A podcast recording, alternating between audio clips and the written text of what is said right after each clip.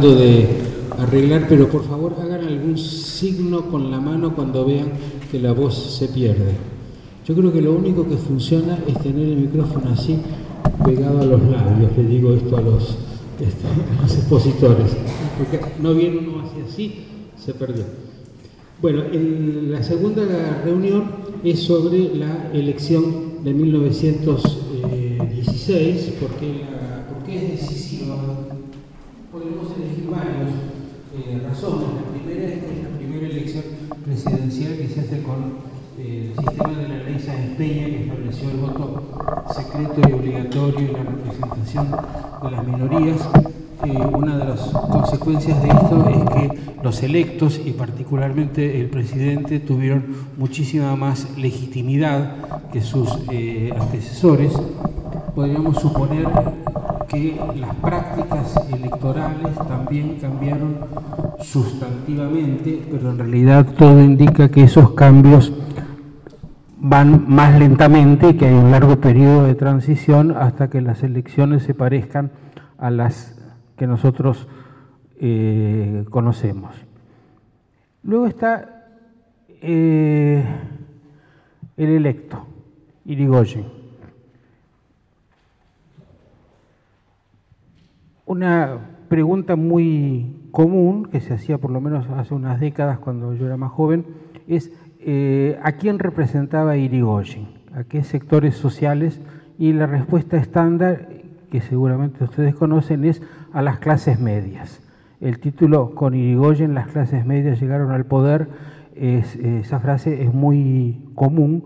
Los historiadores la han cuestionado absolutamente por todos los lados en que se pueda cuestionar sin negar de que algo hay en ella de validero y probablemente este sea un tema que aparezca o en las exposiciones o en las eh, eh, preguntas. Y luego está la propia figura de, de Irigoyen, muy, muy interesante, eh, entre otras cosas su extraordinaria capacidad para ganar elecciones. Desde el llano, desde el oficialismo, desde el llano otra vez, era imbatible. En parte esto se debía, y es uno de los temas que estudian mucho los historiadores hoy, a que armó un aparato electoral, una máquina, como se decía entonces, muy, muy eficiente y con ramificaciones en todos los puntos del electorado. Lo hizo mejor que cualquier otro. Pero luego está su persona, bueno, su persona es, una, un enigma, ¿no? ¿Dónde estaba, en qué consistía el atractivo de Irigoyen, el, el, carisma de una persona que no pronunciaba discursos públicos, pero que por lo menos en privado parece que fascinaba completamente a sus interlocutores. Y en cuanto a las políticas que, que desarrolló como presidente, que sería otro de los lugares donde uno puede pensar que, hasta qué punto fueron importantes estos cambios, bueno, es un tema eh, eh, discutible. Eh, hay una cosa que, que, hay que tener en cuenta es que entre la Primera Guerra Mundial y la crisis social alrededor de la, de la época de la Semana Trágica, crearon un país bastante difícil de gobernar, o por lo menos bastante más difícil que, antes. ¿no? Eh, pero una pregunta es hasta qué punto las intenciones de Irigoyen y las cosas que promovió significaron una, un giro de 180 grados o un giro de 90 grados o quizás solo de 30 grados. Todos temas opinables y sobre los cuales se ha opinado mucho. Una de las eh, dificultades del gobierno de Irigoyen es que tuvo una oposición muy fuerte, que no le podía ganar las elecciones, pero sí podía eh, bloquearlo de, distintas maneras, una oposición que reunió gente que estaba en el centro político con gente que estaba a la derecha y sobre todo muy activamente en una nueva derecha nacionalista que se forma en la, en la época. Esas son las razones por las cuales pensamos que era importante incluir esta elección en este ciclo. Y para esto hemos invitado a dos eh, historiadoras que han trabajado especialmente sobre estos temas. la que tengo a mi lado es Ana Virginia Percelo, o van a oír que la llamamos Vicky Percelo, que es su nombre más eh, oficial, que escribió una historia del, partido, del, del radicalismo y bastantes otros trabajos, de algún modo la, referente entre los historiadores para el tema del radicalismo. Y un poco más allá está Marina Stato, eh, es autora de un, un, primero de una tesis eh, doctoral que tuvo el enorme placer de dirigir y luego de un libro sobre la Fronda, que es el periódico de derecha este, que más férreamente se opuso a Irigoyen y que de algún modo modificó los modos de comunicación eh, política en su momento. Entonces, ahora, terminada esta introducción, dejo a cargo a nuestro moderador titular, Eduardo Lázari. Buenas. Vamos a ver cómo. Sí, vamos a ver. Bueno, eh, quiero pedir un par de, medidas eh, ordenadoras. Les pido por favor que eh, apaguen o pongan en vibrador los celulares, por una cuestión de respeto entre todos quienes estamos aquí. Y la dinámica es bastante sencilla.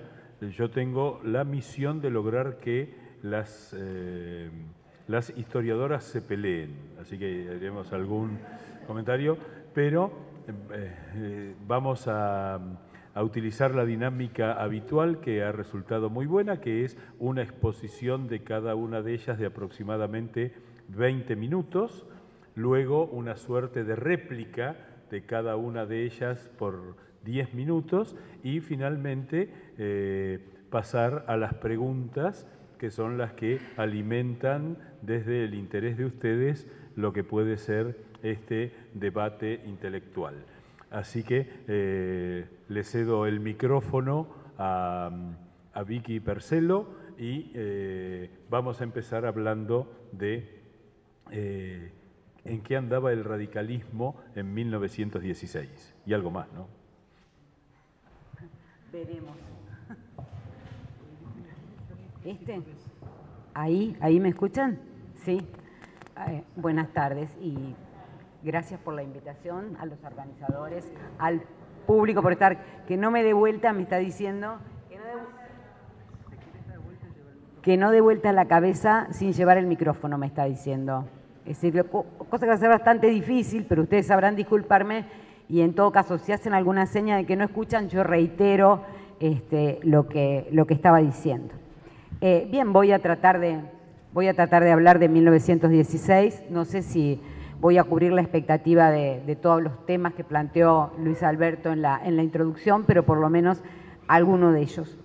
Eh, en realidad eh, voy a empezar citando un artículo, un artículo que en 1922 Carlos Rodríguez Larreta, que había sido el ministro de Relaciones Exteriores del presidente Quintana, escribió para La Nación un artículo donde se ocupaba de la última de las revoluciones radicales eh, hasta ese momento, que fue la de 1905. En ese artículo, Carlos Rodríguez Larreta se preguntaba eh, cuándo se habían constituido las mayorías radicales. En realidad, Rodríguez Larreta, aún varios años después de que Irigoyen había ganado la presidencia de la Nación, se preguntaba sobre los motivos del triunfo en el 16, triunfo sorpresivo, triunfo inesperado. En realidad, él se preguntaba si las mayorías radicales ya estaban en 1905, cuando el radicalismo organizó la última revolución, o se habían constituido entre esa fecha y 1916. Y se preguntaba también si no habrían aumentado los cuadros radicales el horror al vacío que había provocado la ley Sáenz Peña, la ley de 1912. Es decir, en 1922, todavía como digo, Rodríguez Larreta necesitaba explicar el triunfo del 16. ¿Qué es lo que hace que el radicalismo gane las elecciones del 16? En realidad se la asocia directamente con la ley Sáenz Peña, o sea, la ley electoral del 12 modifica la construcción del padrón, les da más garantías a los votantes, establece la obligatoriedad y el, secreto, porque la universalidad ya estaba, ya estaba establecida.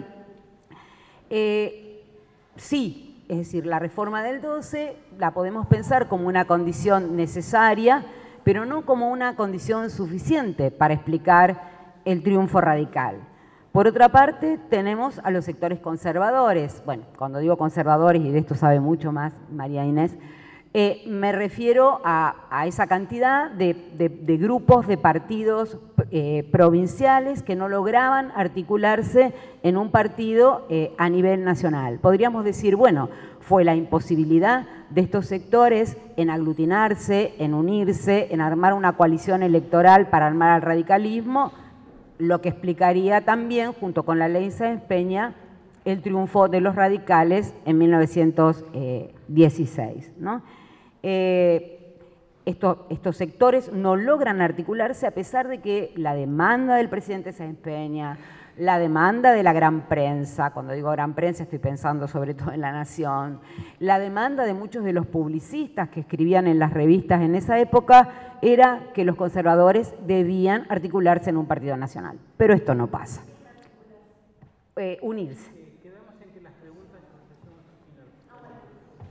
Entonces, dos cuestiones, reitero.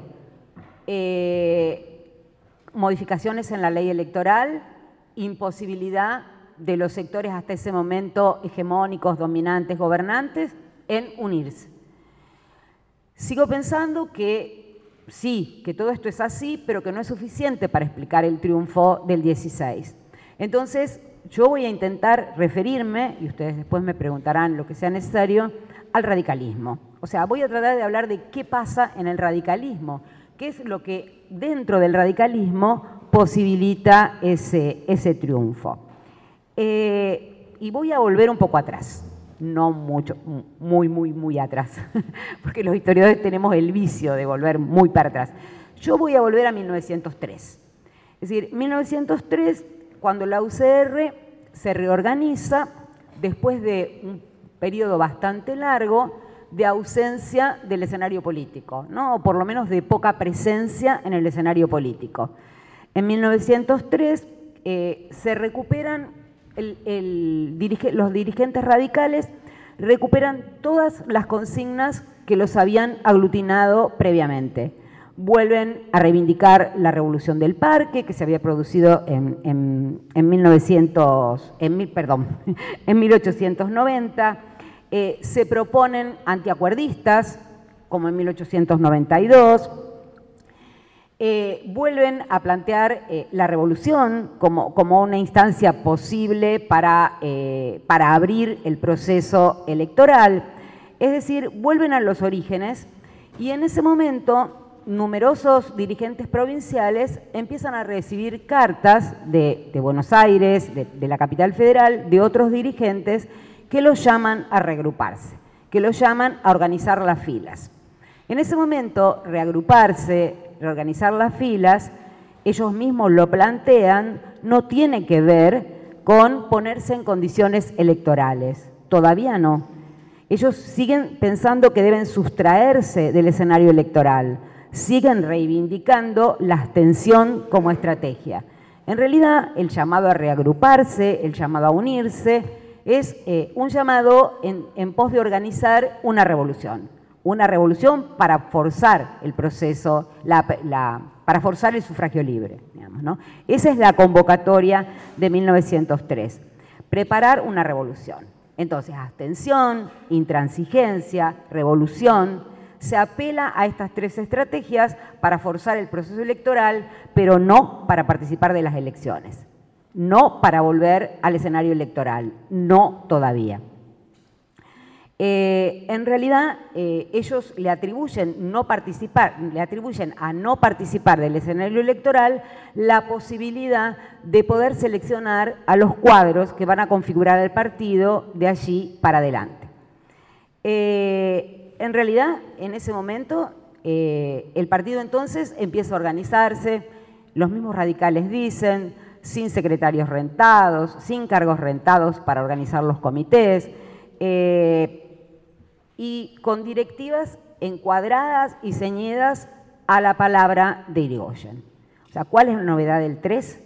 Que Irigoyen nacionaliza su liderazgo. Es decir, es en el 3 cuando Irigoyen aparece realmente como el líder de un partido y cuando ese liderazgo deja de ser un liderazgo bonaerense o metropolitano y se nacionaliza. Es Irigoyen quien da las directivas, es Irigoyen quien adoctrina, quien catequiza, quien manda emisarios al interior para reunir cuadros para hacer la revolución de 1905. Eh, pero en ese momento los dirigentes, tanto metropolitanos como, como bonaerenses, tienen una preocupación. La preocupación es quiénes y en qué condiciones se iban a sumar al radicalismo, quiénes iban a engrosar los cuadros quiénes iban a aceptar eh, ese llamado a abrir las filas. En realidad, Vicente Gallo, un dirigente radical que después va a ser eh, fuertemente antirigoyenista, lo manifiesta esta preocupación, lo manifiesta sobre todo en una carta a un dirigente radical tucumano que le dice la Unión Popular, que es un partido provincial de Tucumán, se va a unir. Y Vicente Gallo le contesta a Eugenio Méndez, que es el dirigente tucumano, ¿se va a unir cómo?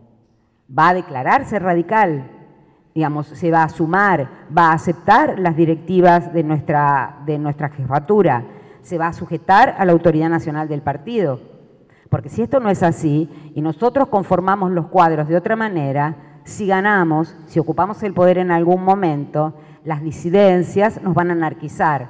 La batalla se va a ver empañada, digamos, por eh, aproximaciones adventicias, no en la terminología radical abrir las filas a todos aquellos que estuvieran dispuestos a hacer profesión de, fe radical, pero cerrar las filas a los que en realidad solo quisieran acuerdos electorales transitorios. ¿sí? A eso el radicalismo le llama intransigencia. Ese es el antiacuerdismo, digamos, ¿no?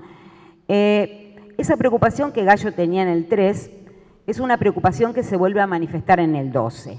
Ahora sí, cuando después de dictada la ley Sáenz Peña, el radicalismo va a, a intentar ponerse en condiciones de afrontar un sufragio ampliado.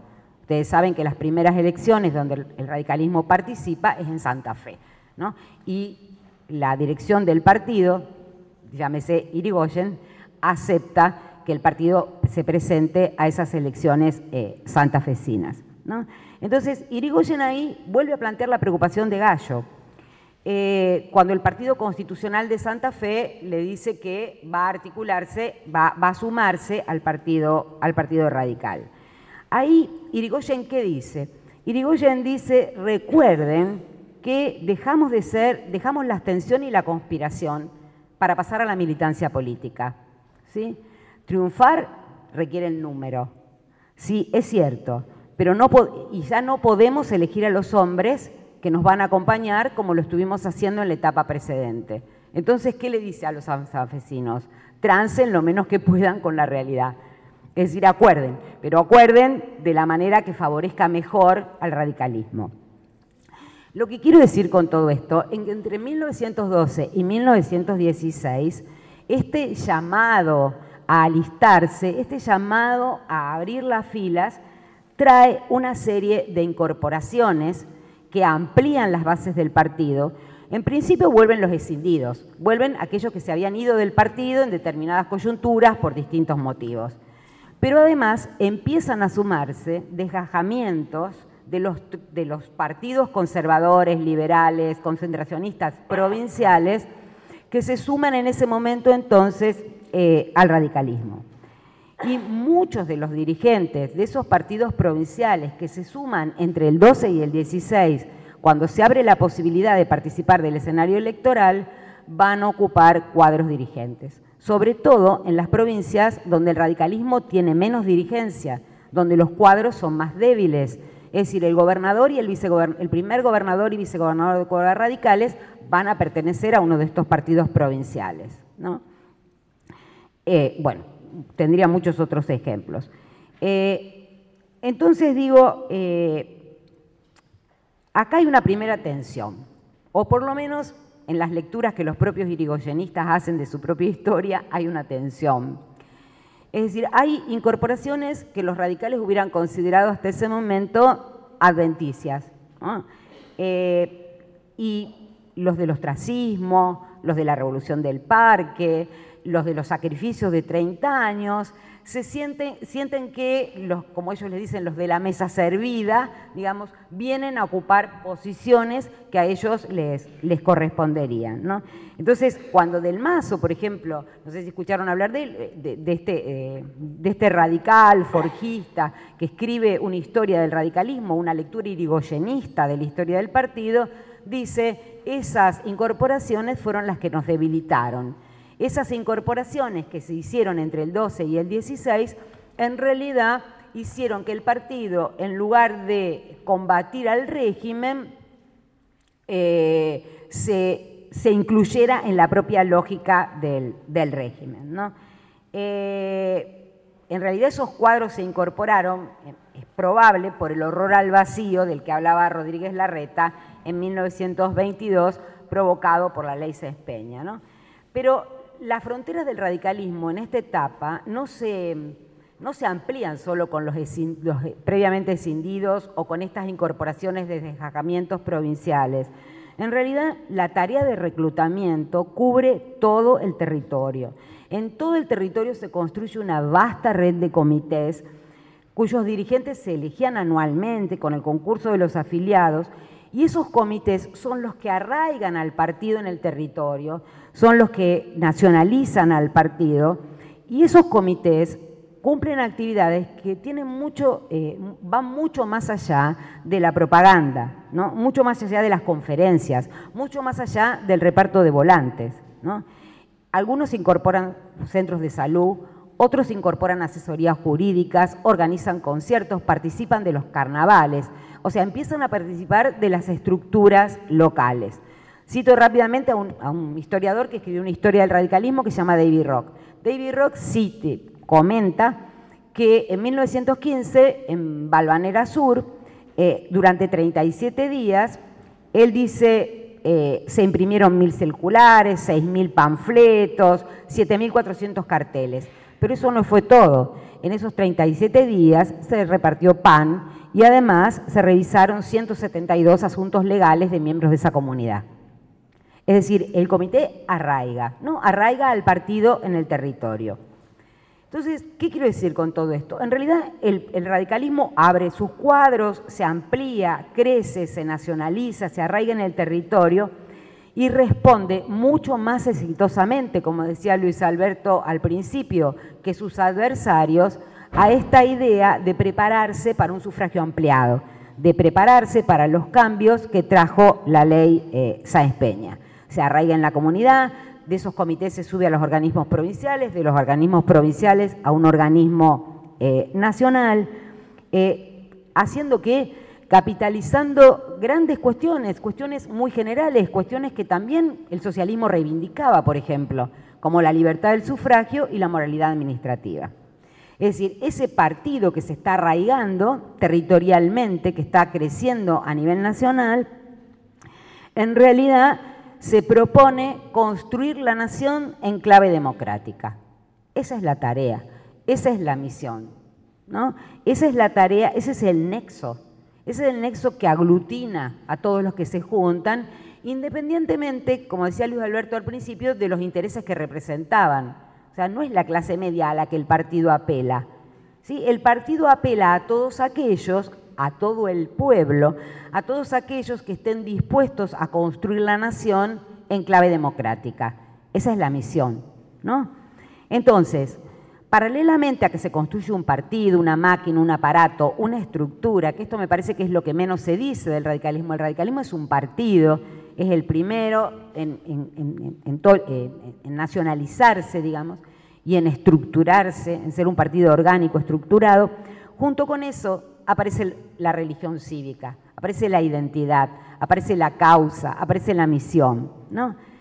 Y esa aparición de la causa, de la misión, tampoco está exenta de tensiones. Así como la organización se tensiona, también se tensiona la causa. ¿Con qué se tensiona la causa? Esa, esa idea de Irigoyen de que el radicalismo es la nación y que tiene que construirla, que su tarea es construirla en clave democrática. En realidad se tensiona con la historia previa del radicalismo, se tensiona con Alem, se tensiona con la idea de que el radicalismo era un partido impersonal. Y además de ser un partido impersonal, era un partido que debía tener un programa. ¿sí? La causa no tiene programa, la causa es causa en la perspectiva de, Irigoyen. ¿no? Eh, entonces, ¿qué piensan estas personas que reclaman programa? Piensan que no tener programa en realidad eh, subordina todo el accionar del partido a una jefatura única a una jefatura indiscutible, indiscutida, digamos. Eh, en realidad, eh, refiero rápidamente, no sé cómo estoy de tiempo, pero me quedan... ¡Qué horror! Eh, digo... bueno, no los voy a perder en charla. Eh, después con las preguntas amplio. en realidad, eh, digo, eh, iba a referirme muy rápidamente a un momento en que a mí me parece que se establece esta idea de la causa, esta idea de la religión cívica y que, bueno, nada, que, que es 1909 que es el momento en que Irigoyen polemiza y polemiza con el presidente del partido. Él, el líder del partido, polemiza con el presidente que es Molina, que es un radical cordobés. En esa polémica, en la que no me voy a extender porque no tengo tiempo, eh, en realidad aparece, es el momento en que aparece más claramente la perspectiva irigoyenista de cuál es la misión del partido. Aparece definida la causa. Y aparece definida la causa de manera dicotómica en relación al régimen. Todos los que no son la causa son el, son el, son el régimen. ¿no? Eh, en realidad, eh, ese me parece que es el, momento. Entonces, entre 1903 y 1906, 1912, si quieren, se organiza la, estructura del partido, ¿no? Y junto con la estructura del partido se va definiendo una identidad que tiene como novedad el liderazgo de Irigoyen y que tiene como novedad esta idea de que el radicalismo tiene una misión, ¿eh? es identitariamente una causa opuesta a los gobiernos electores eh, precedentes. ¿no? Bien, no sé, si no me queda nada, no me queda nada. Este, bueno, no, lo que iba a decir es que de hecho durante toda la campaña electoral los propios radicales se defendieron de esta idea de la ausencia de programa, ¿no? Bueno, si finalmente, decían algunos, los partidos ingleses o los partidos americanos tampoco difieren demasiado, difieren demasiado entre sí, también invocan grandes cuestiones o, o grandes causas, ¿Por qué el radicalismo va a ser aquello que los doctrinarios quieren que sea? El radicalismo es lo que es, es un, estado de la conciencia colectiva, es, eh, este, tiene una misión, etcétera, etcétera. ¿no? Causa, partido, religión cívica, máquina, digamos, apelación al todo, eh, referencia a la parte, todo esto convive. En ese momento en el radicalismo, todo esto aglutina, todo esto le sirve, digamos, para ganar elecciones. Gallo, que es un impersonalista, un alemista, alguien que va a ser antirigoyenista, en ese momento dice, el radicalismo es un partido impersonal y democrático que agrupa soldados de una causa fundamental. O sea, ahí tienen la, idea de unión entre causa, y partido. Eh, bueno, el radicalismo gana las elecciones, aglutina, se pone en condiciones electorales y no solo gana las elecciones del 16. El radicalismo avanza electoralmente y a pesar de las disidencias internas, de las tensiones, de la división del 23, el radicalismo gana elecciones hasta el 30. O sea, de hecho, al radicalismo, el radicalismo no sale del poder porque perdió elecciones. Es decir, el radicalismo lo desplaza a un golpe de Estado. Bueno, me hubiera gustado hablar un poco de, por un lado, cómo piensan los radicales eh, la, cuestión, pero por otro lado, qué pasa con la oposición. Pero yo creo que María Inés se va a referir a la oposición, o sea que después en todo caso vuelvo sobre mi idea sobre la oposición si hay preguntas sobre eso. Gracias y disculpen si me pasé de, tiempo.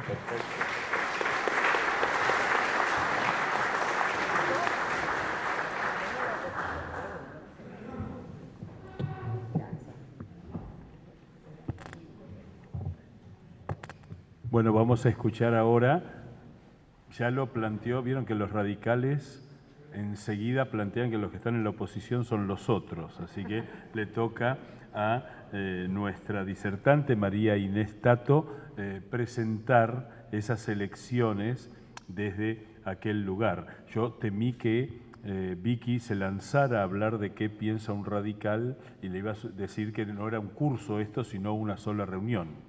Pero bueno, bueno, buenas tardes. Ante todo, quiero agradecer a los organizadores de este ciclo por la invitación y por la posibilidad de estar hoy aquí eh, compartiendo con ustedes este tema sobre las elecciones cruciales de 1916. Bueno, como señalaban recién Eduardo, eh, yo voy a aportar la otra campana, es decir, la voz de las fuerzas conservadoras y eh, trataré de referirme un poco eh, al significado que tuvo la elección de 1916 en la historia de estas fuerzas conservadoras, por lo menos en el, corto y mediano plazo. También en ese sentido, como vi que me voy a retrotraer un poquito más atrás, no tanto, eh, pero bueno, señalar por lo menos el rol que juegan estas elecciones para el proyecto reformista que se inaugura con Sainz Peña.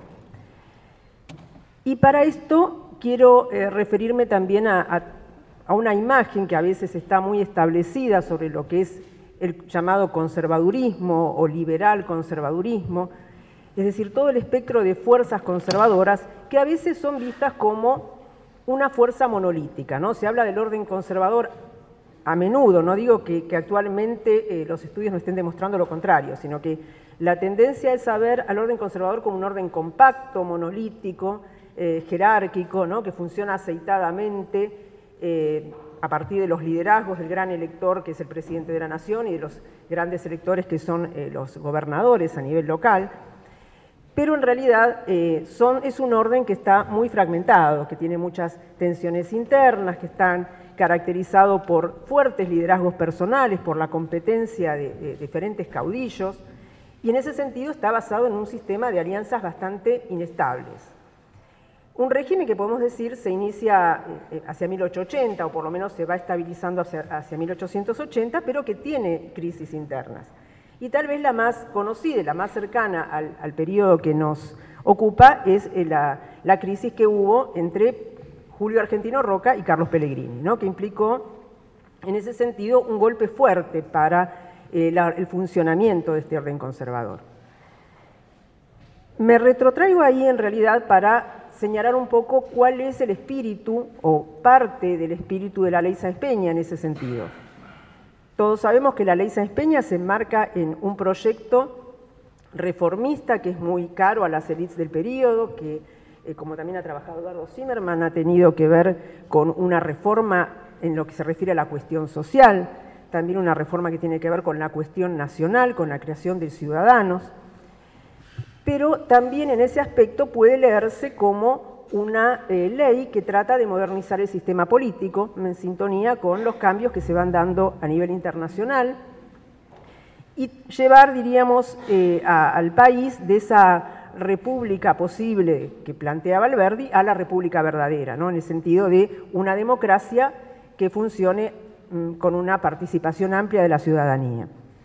Ese sin duda es uno de los móviles del eh, proyecto de Sáenz Peña de crear la ley que posteriormente llevará su nombre, pero también Sáenz Peña está motivado en cierta medida por la propia crisis del orden conservador, es decir, por esa fragmentación que uno diría es endémica al orden conservador, y lo que él busca con la ley es plantearle un desafío a las propias fuerzas, en el sentido de estimularlas a organizarse, a reorganizarse, a dejar de lado eh, las disidencias internas y armar un partido que también ha aparecido en la exposición de Vicky, es muy propio de la época, la idea del partido orgánico, del partido de ideas, del partido moderno. ¿no? La idea de que un partido moderno debe basarse en una plataforma, en un programa, debe dejar de lado eh, el peso de las personalidades de los líderes y eh, debe ofrecer propuestas este, programáticas concretas. Entonces, en ese aspecto, el proyecto de Sáenz Peña, que a veces se ha llamado la quimera de un romántico, ¿no? la idea de eh, despertar en cierta forma a las fuerzas conservadoras a partir del planteo de este desafío, que es el desafío de, perdón, de básicamente competir libremente, la libre competencia electoral. ¿no? Porque la ley, todos sabemos que tiene como previsión el, sufragio universal masculino, eh, secreto, obligatorio, y yo creo que dentro de estas disposiciones el sufragio secreto es importante a la hora de proveer de garantías para la libre expresión del voto, para eh, independizar, si se quiere, al votante de las coacciones que eran propias de, las triquiñuelas del orden conservador. Pero también eh, otra de las disposiciones de la ley que tienen que ver con el sistema de lista incompleta es, también funciona en el mismo sentido, es decir, decirle a los conservadores, ustedes tienen que competir para frente, darle representación a las minorías, en este caso a la primera minoría. Entonces, eso también implica una nueva, un nuevo dilema que tienen que enfrentar, ¿no? Cómo organizarse para poder garantizar una participación transparente, ampliada de la población y competir libremente en elecciones. En ese sentido, la, mm, elección de 1916 es, en ese aspecto, el primer test a nivel nacional o presidencial, como señalaba Luis Alberto. ¿no? Es decir, ya desde 1912 se van dando eh, elecciones parciales como las de Santa Fe, que mencionaban también, pero recién en estas elecciones es cuando se van a aplicar para la elección de electores de presidente y vice. Tengamos en cuenta que no había elección directa del presidente de la Nación, sino que interviene el colegio electoral. Entonces, desde esa perspectiva, desde la historia de estos intentos de reforma, de intentos de ayornamiento, diríamos, de las eh, fuerzas conservadoras, 1916 es un rol, un momento crucial que tiene, ¿no? Es el momento de definir qué tan bien está funcionando ese proyecto de esa Peña, si realmente eh, las fuerzas conservadoras están a la altura del desafío de esa libre competencia electoral. Bueno, eh, evidentemente la respuesta a, nivel de resultados es que no pueden responder favorablemente al desafío. ¿no? Efectivamente, el radicalismo se impone, aunque hay que aclarar también que es un triunfo bastante ajustado en el colegio electoral y bastante eh, arduo de lograr no es el, plebiscito de 1928 en el cual Irigoyen arrasa, que, tiene un, mayor apoyo. Aquí es hasta último momento la posición de los electores santafesinos la que va a terminar de definir cuál es el panorama. Pero bueno, lo cierto es que también desde ese ángulo, desde el ángulo de los resultados, eh, las elecciones de 1916 eh, van a ser claves para las fuerzas conservadoras porque van a significar el paso de ser oficialismo a ser oposición. Un paso que uno puede decir en realidad tiene sus bemoles, tiene sus ventajas y sus desventajas. Eh, como señalaba también al comienzo de la presentación Luis Alberto, la coyuntura que le toca gobernar a, Irigoyen no es sencilla a partir de todos los coletazos locales que tiene la, Primera Guerra Mundial en lo, económico, ¿no? creando una recesión realmente muy profunda y una crisis social importante. Pero además, este, a veces, la, no siempre, pero a veces el rol de oposición es más cómodo, es más fácil eh, cuestionar las medidas de gobierno que gestionar diariamente eh, los problemas que, implica eh, administrar un país. De todas formas, Obviamente para las fuerzas conservadoras, este es un, consuelo un poco este, básico, es un golpe fuerte mm, desde la perspectiva de su, mm, diríamos, autovaloración. ¿Por qué? En primer lugar, uno podría decir, ha sido una derrota, han perdido, pero lo que han perdido es la presidencia, en realidad no es poco, pero quiero decir con esto, tiene un valor simbólico, un valor institucional. Pero los conservadores van a, mantener o a conservar, valga la redundancia, todo un conjunto de resortes de poder que de todas formas le van a permitir ejercer presiones sobre ese nuevo gobierno. Están desplazados de la presidencia, pero conservan el control de la mayoría de los gobiernos provinciales. A partir de ese control de los gobiernos provinciales también van a conservar el control del Senado, porque en ese entonces los senadores eran elegidos por las legislaturas provinciales. Y hasta 1918 también van a tener el control de la Cámara de Diputados. Es decir, el radicalismo solo entonces va a conseguir una minoría, eh, su, propia, eh, ser minoría propia, tener su mayoría propia, perdón. En ese sentido, entonces, eh, podemos decir que eh, los conservadores mantienen todavía la capacidad obstruccionista y la van a ejercer efectivamente en, este contexto, en el contexto del Parlamento, en el contexto de la prensa, en el contexto de eh, diferentes mecanismos de crítica hacia algunos de los rasgos del radicalismo que, había señalado también previamente Vicky. ¿no? Y además de, digamos, del golpe institucional que puede eh, significar la pérdida de la presidencia, está también el impacto que tiene, eh, diríamos, sobre la percepción de eh, las fuerzas conservadoras.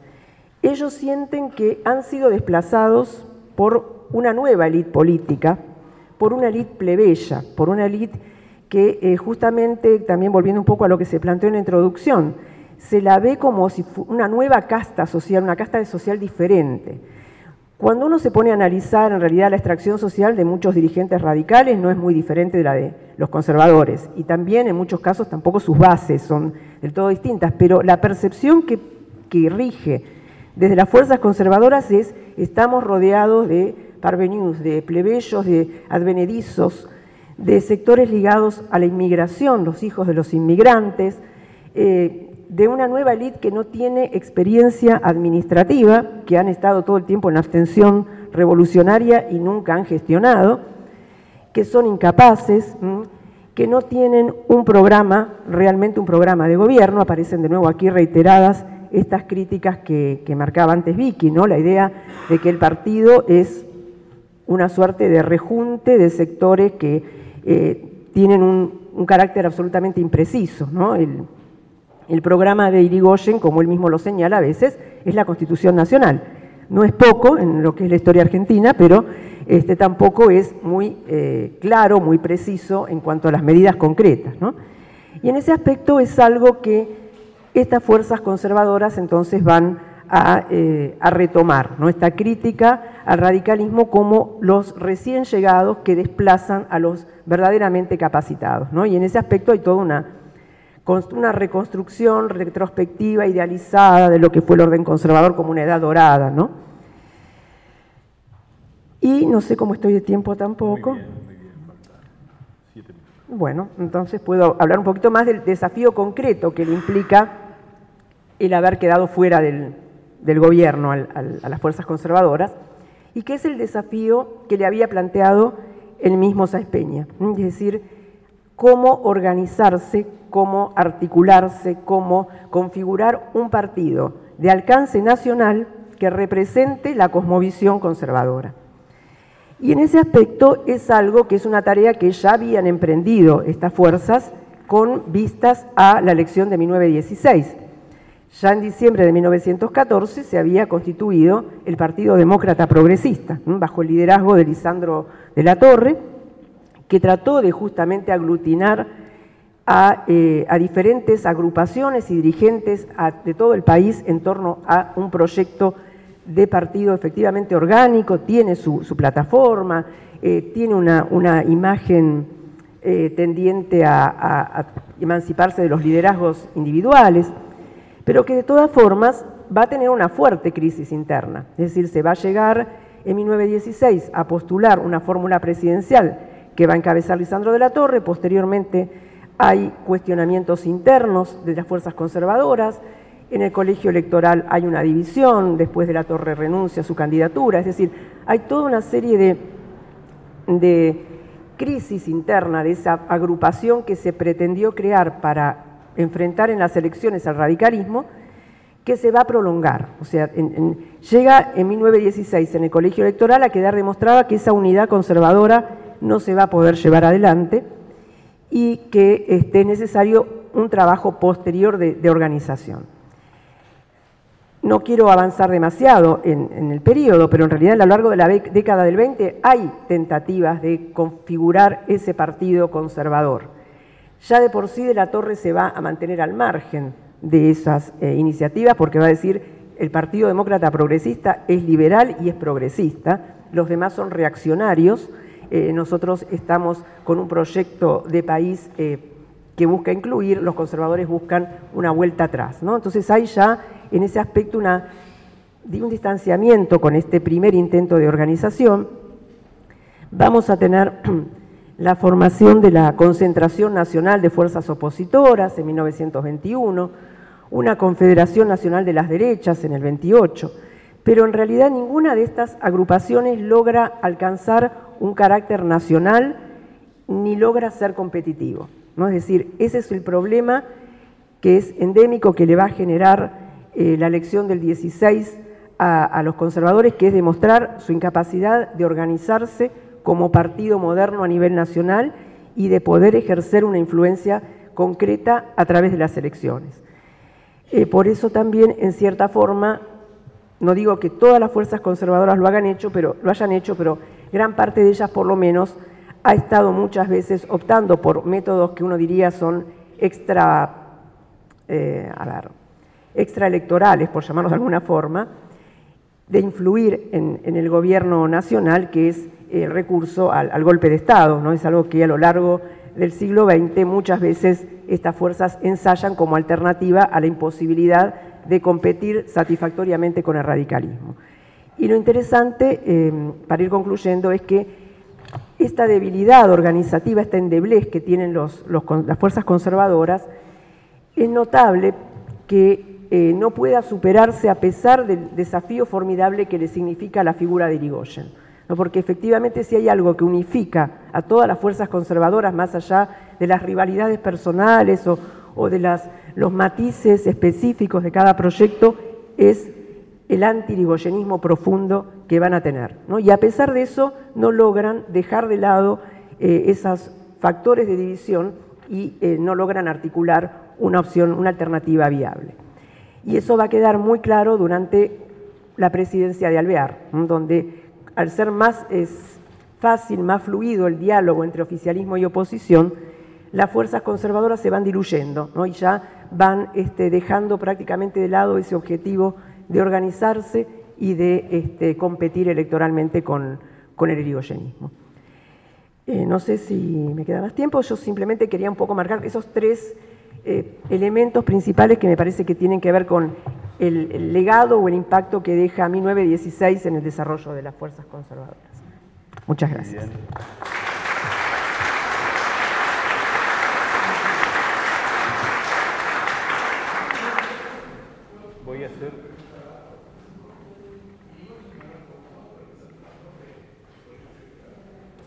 En realidad... Ah. Después la, contestamos después, sí. Eh, una pregunta, ¿cómo está el sonido? Está mejor, bien. Bueno.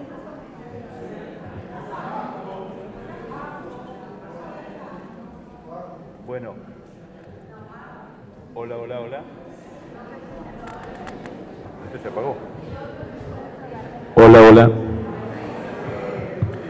Bueno, perfecto. Eh, con respecto a las preguntas, ustedes han recibido ah, unos papeles, ahí pueden incluir, anotar sus preguntas que se las entregan a Ignacio o a Lourdes, que nos las traen aquí y luego las iremos tratando de condensar para que así sea. Eh, antes de darle la palabra nuevamente a Vicky, un detalle que es muy interesante es que cuando eh, Irigoyen asume la presidencia en el 16, no había presidentes vivos activos en la política. Solo vivía eh, eh, José, José Figueroa Alcorta, pero estaba en la Corte Suprema.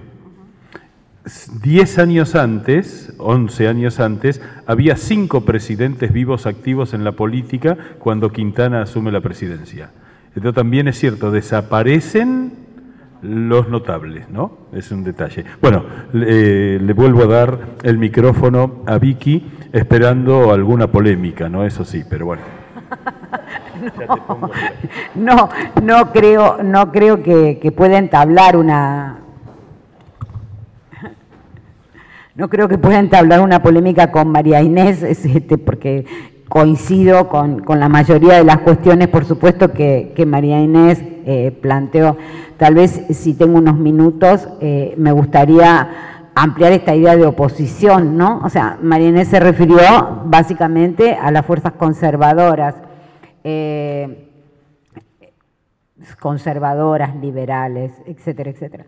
Eh, en realidad, el triunfo del 16 me parece lo que genera es una enorme decepción entre todos los desplazados, pero no es solamente entre los conservadores, sino también entre los socialistas y los demócratas progresistas, es decir, entre partidos que se suponía participaban de la necesidad de la ampliación del sufragio, como también lo hacían muchos conservadores. Me parece que ese triunfo provoca una enorme decepción y un enorme descreimiento. Es decir, el radicalismo gana las elecciones y para estos sectores de la oposición, eh, digamos que aún para todos aquellos que aceptan que el principio de legitimidad del poder es el sufragio universal, no pueden aceptar los resultados. Entonces necesitan explicarse esos resultados, ¿no? ¿Cómo explican esos resultados? Porque Marínez decía, y es cierto, las fuerzas conservadoras no logran unirse, los radicales tampoco. Es decir, los radicales son una sumatoria, pelea de gatos entre facciones provinciales, en el 23 se escinden los antipersonalistas, sin embargo, sus éxitos electorales les posibilitan en muchas provincias que las legislaturas tengan mayoría roja y minoría azul, o negra o blanca dentro de los sectores del propio radicalismo, digo, ¿no? Entonces, eh, el triunfo electoral eh, genera decepción y genera fundamentalmente antirigoyenismo, ¿no? O sea, genera también dentro del propio radicalismo sectores decepcionados con la ley Sáenz Peña, sectores decepcionados con una democracia que en realidad adopta formas plebiscitarias, ¿no? Y este, este me parece que es el, el problema, y es toda la oposición. O sea, eh, aún parte del propio radicalismo frente a eh, el modo que asume la, puesta en acto de esa democracia eh, irigoyenista. ¿no? Me parece que esto, esto habría, que, habría que ampliarlo, no son solo las fuerzas de la derecha, no son solo las fuerzas conservadoras, sino que el triunfo radical del 16 genera un amplio espectro de decepcionados, de descontentos, descontentos que eh, a dos niveles. Algunos que piensan que Irigoyen no es un accidente. O sea, eh, Irigoyen puede ser superado a partir de hacer más democrática la democracia, digamos, ¿no? Y otros que piensan que la ley fue prematura o que hay que modificar la ley. Y entonces ahí empiezan una enorme cantidad de proyectos que tienen que ver con reformar la ley Sáenz Peña para mejorar la representación, para evitar eh, que, los radicales incapaces para el, gobierno, poco talentosos, la chusma, etcétera, etcétera, sigan ocupando el poder. Es decir, en lugar de lista incompleta, representación proporcional, volver a la circunscripción, eliminar el segundo grado, hacer que los senadores sean elegidos por elección directa, cantidades de proyectos se acumulan en la Cámara tratando de frenar de algún modo el avance del voto, eh, del voto radical. Pero la ley no se cambia, digamos. Irigoyen es desplazado, como decía cuando cerré, eh, por un golpe y hacia adelante tampoco la ley se modifica y son esos sectores desplazados los que instrumentan el fraude. No, entonces eso nada más agregar, más que entablar una polémica con, con María Inés, que no, no tengo desde dónde, si ella quiere entablarla conmigo, es pensar a esas elecciones como elecciones que abren, que amplían que la, sustentación del poder, la base electoral, y también como unas elecciones que ponen en discusión y ponen en juego a la democracia en tanto democracia liberal, no como democracia de partidos, etcétera, etcétera. Muy bien, perfecto, muy bien. Bueno, yo comparto el mismo espíritu de Vicky en ese sentido, no tenemos más coincidencias que disidencias, porque digamos, por más que hayamos cada uno de nosotros estudiado un sector político diferente, no quiere decir que nos identifiquemos plenamente con ninguno, sino que los analizamos lo más objetivamente posible, entonces, bueno, uno siempre incorpora elementos del otro lado, ¿no? de, la voz de la oposición o de la voz este, de la fuerza que, combate a la, que uno estudia como propia. ¿no? Eh, a mí me parecía interesante eh, marcar un poco lo que también había señalado Vicky en cuanto a, lo que representa Irigoyen y este nuevo estilo eh, de democracia, ¿no? Que, no es la democracia que esperaban eh, los liberales más, si se quiere, doctrinarios, y es que los hubo, ¿no? porque también en ese aspecto eh, tenemos que pensar que no todos los sectores que impulsaron o que apoyaron la democratización o la ley Sáenz Peña eh, era realmente por razones estrictamente doctrinarias o convicción, ¿no? sino que a veces hay mucho de pragmatismo de ambos lados del espectro político. ¿no?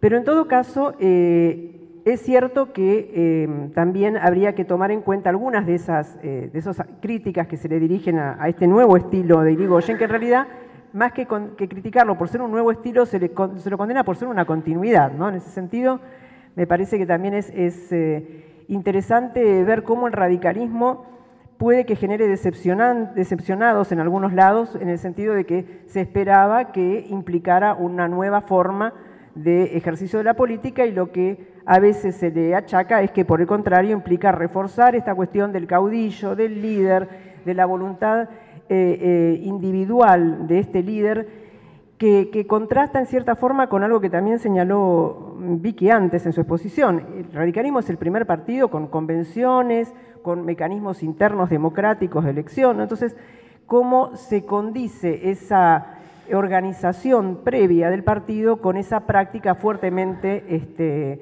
centralizada en la figura de, Irigoyen y personalizada.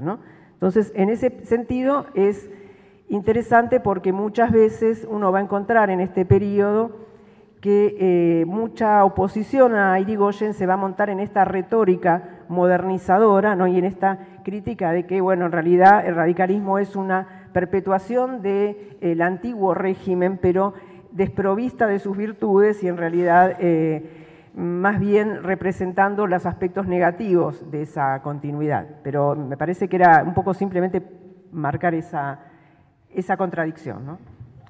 Yo les voy a hacer una pregunta a ambas, que es, ¿cómo fue la lectura de ambos sectores, conservadores y radicales, de la elección en sí? ¿La elección fue lo que todos esperaban en términos prácticos? Bueno, no, claramente para las fuerzas conservadoras es eh, algo inesperado, es un triunfo, es un triunfo que en ningún momento eh, se, logra visorar, ¿no? Es decir, ellos cuando se plantea incluso la, reforma, la idea es vamos a ganar y la minoría le va a corresponder al radicalismo, que es la fuerza que parece tener más empuje desde la oposición, o la que está más, eh, como señalaba también Vicky, arraigada territorialmente a nivel nacional. En ningún momento se piensa que es viable o factible que, sean en realidad los conservadores los que pasen al, rol de minoría. Es, es absolutamente es un, balde de agua fría que cae sobre esta fuerza. Vicky. Eso, no, no tengo mucho más que agregar a lo que, a lo que dijo Marinés, fue sorpresivo, fue inesperado. ¿Para los radicales eh, también? Mm, no. Eh, bueno, los radicales estuvieron peleando hasta último momento porque esas elecciones, digamos que eh, todos saben, eran elecciones indirectas, o sea, las resolvía el colegio electoral. No era la cantidad de votos, sino, eh, bueno, sí, era la cantidad de votos, pero traducido en electores. Y el radicalismo pelea hasta último momento el aporte de los electores santafesinos, radicales santafesinos, que como están peleados con Irigoyen, eh, no, no, van a aportar sus votos, que son 19 electores. Entonces el radicalismo en, un primer momento está expectante, digamos, eh, expectante para, para, ver qué pasa con, la posibilidad de que el colegio electoral le sustraiga el triunfo de, el triunfo de las urnas. ¿no? Eh, no sé, no estoy segura, digamos, me parece que Irigoyen tenía, por lo menos discursivamente, como muy claro el triunfo, ¿no? o sea, no sé las huestes radicales, pero, pero Irigoyen eh, entendía que, eh, que, el pueblo iba a ratificar, digamos, la causa, ¿no? Esa idea de, que Irigoyen sostiene de morfinómano político, como decía Rodríguez Larreta, un morfinómano político con una idea fija, pero no, no mucho más.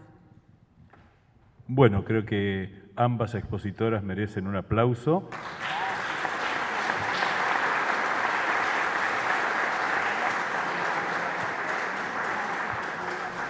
Y vamos a, vamos a comenzar con algunas preguntas. Voy a tratar de ordenarlas en un sentido intelectualmente positivo.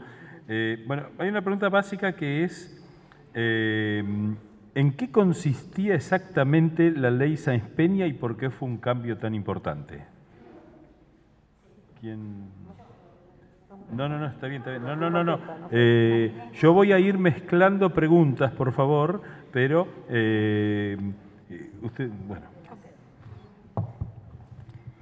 Bueno, eh, la ley Sáenz Peña, decíamos hace un ratito, establecía esas tres cuestiones básicas que, por las que es conocida, el, voto universal en términos de la época, que es masculino, de los varones mayores de 18 años, el voto secreto, que eso yo decía antes es importante porque previamente en algunos casos en los comicios era el voto público, es decir, el, votante tenía que ir y expresar eh, ante las autoridades de la mesa por quién votaba, con lo cual existía toda una presión o coacción social a la hora de definir el voto. Uno no tenía libertad plena como la da la urna, el cuarto oscuro y demás. ¿no? Y por otro lado, el, voto obligatorio, que eso tiene que ver con la idea de crear al ciudadano y que, bueno, de momento, eh, por más que es un derecho, también es un deber, es una ambigüedad que tiene la ley, que también se discutió bastante en su momento. Lo que tiene de importante o de nuevo, o de, bueno, no recuerdo bien cómo era la pregunta, pero de, novedoso la ley también, más allá de estos elementos, es, como decíamos también, la lista incompleta.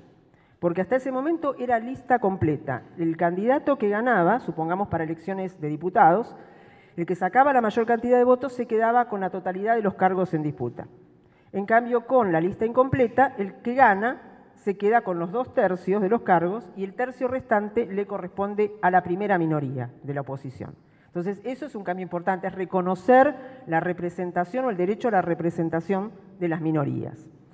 Y el otro elemento también que trae la ley Sáenz Peña, que me parece importante, es eh, la cuestión del padrón militar porque hasta ese momento lo que tenemos es el registro electoral donde se supone que voluntariamente uno va y se inscribe para votar. En la práctica uno lo inscribían, inscribían a los muertos, en fin, toda una serie de prácticas este, turbias. Sí, totalmente. Lleva más de un siglo desaparecido todo esto.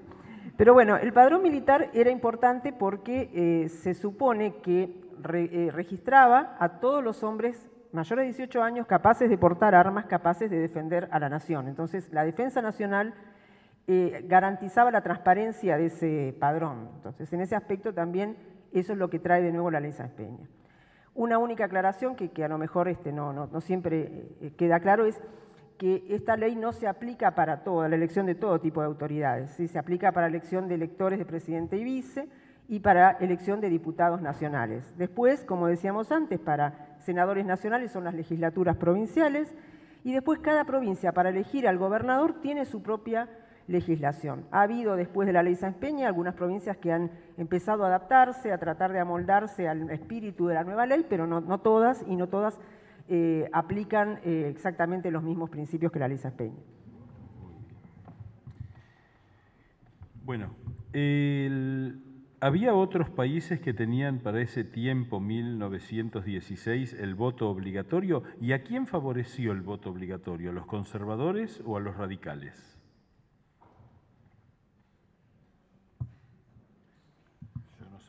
¿A quién favorece? No, eh, no en, relación a otros países no sé, María eh, que tuvieran eh, voto voto obligatorio. En realidad, el establecimiento del voto obligatorio fue producto de un largo debate, de una larga discusión, es decir, no estaba dentro de la perspectiva de muchos de los reformistas eh, introducirlo. Eh, en cuanto a, quién, a quién favorece, eh, bueno, favorece a los radicales, creo. en realidad, el, voto, cuando se discute el voto obligatorio en las sesiones de las cámaras antes de, sancionar la, ley Sáenz Peña, lo que se lo que se plantea es que el voto obligatorio va a eliminar las abstenciones. Y cuando se habla de eliminar las abstenciones, en realidad uno lo traduce inmediatamente como la abstención de los radicales. O sea, los radicales no estaban participando del escenario electoral. Pero sin embargo, la lectura viene también por otro lado. Cuando se habla de las abstenciones, también se habla de que en ese momento cantidades de sectores, digamos, eh, que pertenecen a la propia élite, que pertenecen a los mismos sectores gobernantes, se sustraen de votar. Es decir, como que hay un abstencionismo que no pasa solamente por el radicalismo, sino que también hay otros sectores que por desidia, que por poco interés en la cosa pública, etcétera, etcétera, como nadie los obliga, no votan. O sea que en el debate no solo se menciona la abstención radical, sino que también se, menciona la abstención de otros, eh, de otros sectores, ¿no? Eh, pero sí favorece, eh, sí favorece a los, a los radicales, entiendo. ¿Vos decís que no? No, quería hacer un comentario ah. eh, sobre este tema, pero un poco, un poco... ¿Cómo más cerca? A mí me decís más cerca. quería hacer una referencia a lo que son las este, versiones establecidas y recibidas y transmitidas críticamente sobre todos, todos estos temas. Una de ellas es que la oligarquía era oligarquía antes del radicalismo porque excluía al pueblo de las eh, elecciones. Esto es muy, muy clásico. Eh, el problema que enfrenta el grupo de Sáenz Peña, que quiere ventilar y mejorar las elecciones, y hacerlas más este, representativas y con más fuerza legitimadora, es que en realidad poca gente tenía interés en votar. Y esto una vez me lo dijo muy, eh, con su estilo tan este, sugerente Ezequiel Gallo, se parte generalmente de la idea de que la gente quiere votar y si no vota es porque no la dejan. Y más bien, para un historiador es mucho mejor partir del supuesto contrario. La gente no tiene interés en votar a menos que no pueda eh, evitarlo. Si uno mira lo que es la, democracia norteamericana, que es casi el paradigma, es asombroso la poca gente que vota, ¿no? Y también es asombroso que de todos modos la legitimidad funciona pese a que vota poca gente. Entonces, en la, Argentina el, problema que enfrentó Sáez Peña es cómo hacer que se cómo construir de una manera rápida una ciudadanía consistente. Y ahí eh, lo del voto secreto, que es una cosa bastante rara, tengo entendido, en el, en el mundo, pero muy explicable por lo que era la eh, eh, historia, tradición argentina, donde la mayoría de la gente no tenía interés en las, en las elecciones. ¿Por qué no tenía interés? Es otro, otra cuestión, ¿no? Suponía que las elecciones ya estaban arregladas en algún lado y que no eh, valía la pena. Y un grupo reducido de gente tenía un interés profesional en las elecciones y eran ellos los que finalmente decidían.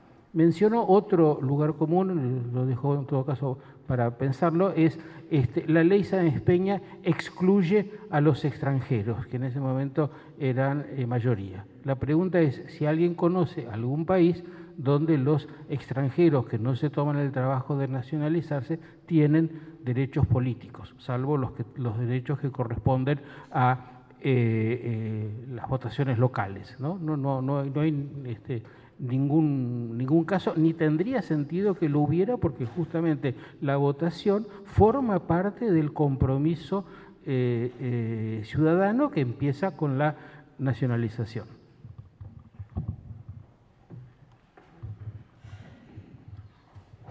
Quería agregar un comentario ante la pregunta sobre los efectos de la ley para las fuerzas radicales opositoras y cómo fueron recibidas. Eh, y era recordar que entre la sanción de la ley y la elección de Irigoyen hay otras elecciones. Hay elecciones legislativas en las que no les va bien a los radicales. Eh, entonces, la percepción de que la ley era un beneficio inmediato para el radicalismo no es tan clara. Y recuerdo ver opiniones de radicales alarmados por los resultados obtenidos ante otra fuerza opositora de la cual no hemos hablado, que es el socialismo en la ciudad de Buenos Aires. Cuando el radicalismo pierde con el socialismo en la ciudad de Buenos Aires en esas elecciones legislativas en el 13, en el 14, el senador Croto, radical, por ejemplo, sugiere que tal vez sería necesario revisar la ley Sáenz Peña para ver si esta idea de que todo el mundo podía votar era finalmente lo que iba a funcionar a la larga.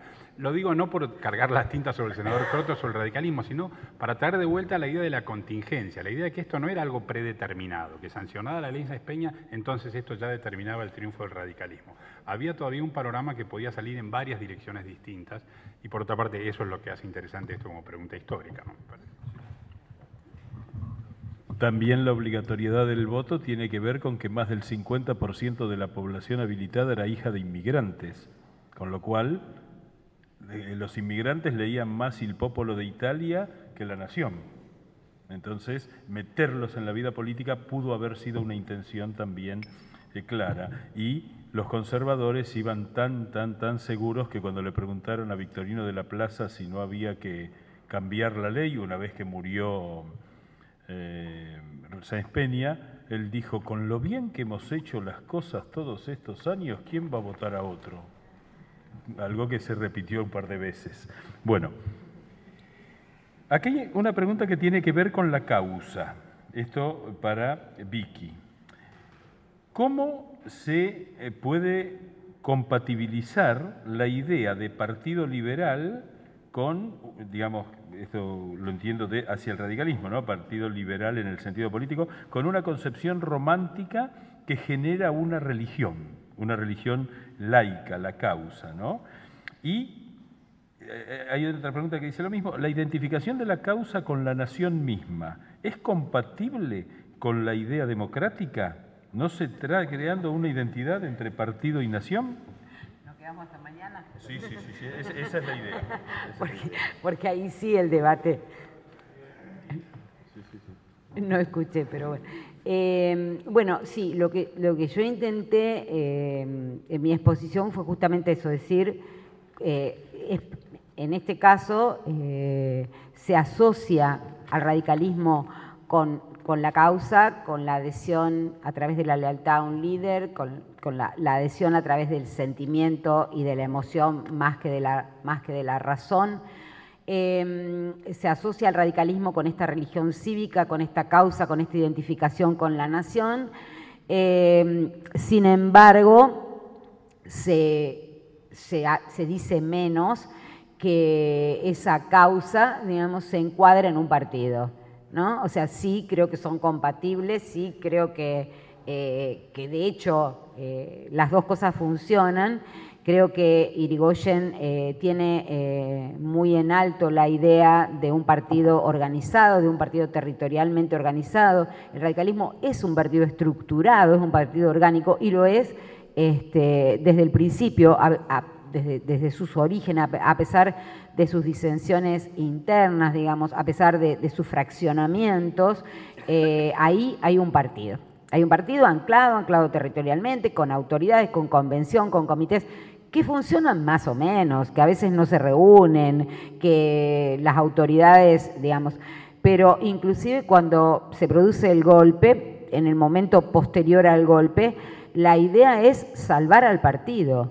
Es decir, la idea es, vamos a tener que volver a organizarnos y para salvar al partido lo que se hace es cambiar los estatutos, reformar la Carta Orgánica y decir, bueno, nos sacamos el conflicto de encima frente a un liderazgo que ya no tenemos, que es el de cambiamos la Carta Orgánica y le damos la pelota a los afiliados.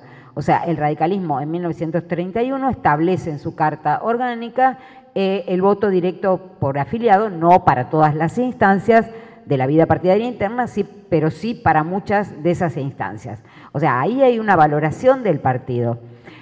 Eh, organizativamente es un partido, identitariamente se proponen como la causa. Ahora, eh, tal vez otra salvedad. Eh, no, el irigoyenismo no es todo el radicalismo.